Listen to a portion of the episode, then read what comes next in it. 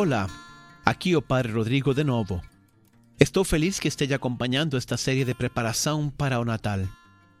São muitas as graças que recebemos neste período do ano e muitos os ensinamentos que aprendemos desse acontecimento simples e profundo que presenciaram apenas um humilde casal, uns pastores e alguns pobres animais. Não deixe de acompanhar as meditações de cada dia. Cada dia damos um passo para frente e nos aproximamos mais ao Natal. É tão fácil perder o Natal. É tão fácil deixar-se levar pelas mil ocupações deste tempo e esquecer o essencial. Não deixe que isso aconteça com você. Seja proativo, abra um espaço na sua agenda e coloque no centro de sua vida a Deus. Todo o resto passará sem deixar uma marca permanente na sua alma. Mas o Natal, vivido perto de Jesus e alimentando uma verdadeira espiritualidade, pode transformar para sempre sua vida. O quinto grande ensinamento do Natal é que Deus vem partilhar sua morada eterna com todos os que recebem seu Filho e acreditam nele. Isto é um grande presente de Deus. Você não foi criado para viver 70, 80 ou 90 anos nesta terra. Não, não, não, não. Deus tem um plano muito maior para você.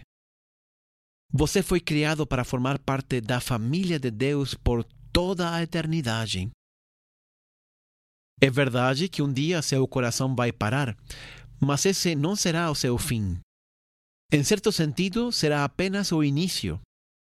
Foi para isso que Deus mandou seu Filho a morrer por você. Para que você, acreditando nele e aceitando sua salvação, pudesse formar parte daquela outra família de Deus e para a qual ele criou uma morada eterna. E essa morada está aberta a todos os homens, sem distinção de raça, sexo, nação, religião ou classe social. São João diz no início de seu evangelho: A todos quantos o receberam, deu-lhes o poder de serem feitos filhos de Deus. É simples. Se você recebe a Jesus, ele te torna filho de Deus. Você forma parte da família de Deus. Receber significa acreditar que Cristo morreu por meus pecados, aceitar o perdão de Deus, fazê-lo centro de minha vida. Se você fizer aquilo, Ele então te faz filho de Deus e te recebe na sua casa. Deus quer que toda sua família partilhe a mesma morada. Mas antes de morar na casa de Deus, precisamos nós mesmos ser morada de Deus. Jesus disse a seus apóstolos na última ceia: Se alguém me ama, obedecerá a minha palavra, e meu Pai o amará, e nós viremos até ele e faremos nele nossa morada. Para morar na casa de Deus, temos que deixar a Deus entrar primeiro em nosso coração. E quando ele entra, começa ocupando um quarto primeiro, e depois, pouco a pouco, ocupa o quarto do lado e depois o seguinte e o seguinte até ocupar toda a casa. Não podem existir quartos fechados ou espaços proibidos para Deus em nossa alma, em nosso coração. José e Maria pediram hospedagem na pousada de Belém e o Evangelho nos conta que não tinham lugar para eles. Não tinham nenhum quarto, mesmo pequeno, para Jesus. En parte eu compreendo. Ele sempre pede primeiro um canto qualquer, algo pequeno, mas quando entra, Jesus vai pouco a pouco tomando conta da casa inteira. Quando chega a uma porta que está fechada, ele pergunta: O que há nesse quarto aí? E nós não queremos abrir. Temos coisas que são muito queridas para nós e respondemos: Oh, nada, Senhor. Mas ele insiste: ele fica frente àquela porta esperando que le abras para entrar e ocupar toda a casa, inclusive aqueles quartos mais escondidos, aqueles que nunca foram abertos nem iluminados, aqueles que gostaríamos esconder ou fingir que não existem. Pode ser o quarto de nosso dinheiro, de nossos prazeres segredos, de nossa fama, de nossos traumas do passado, de nossos erros que ainda não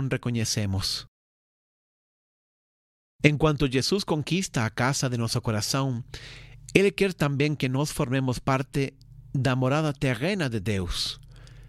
Qual é essa casa de Deus? A igreja. Aceitar Jesus em nossa vida significa também voltar à igreja, voltar aos sacramentos, voltar à confissão, voltar à Eucaristia, voltar à oração e à comunhão com os outros filhos de Deus que são nossos irmãos. A morada de Deus tem uma dimensão interior, outra exterior e outra celestial. A interior é aquela que Deus va conquistando, como decíamos, dentro de nossa alma, pouco a pouco. A exterior é a que formamos todos os filhos de Deus em comunhão com os primeiros discípulos, aos quais Jesus confiou os seus maiores dons, os sacramentos. E finalmente, uma dimensão celestial, onde todos entraremos na morada eterna e perfeita criada por Deus.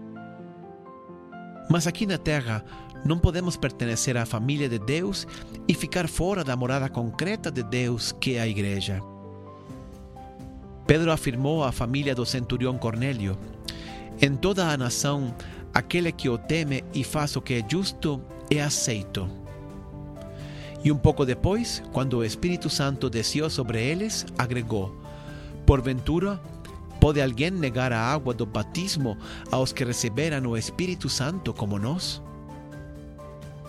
Ou seja, Deus enviou para o centurião o Espírito Santo e depois Pedro o batizou para que formasse também parte da igreja.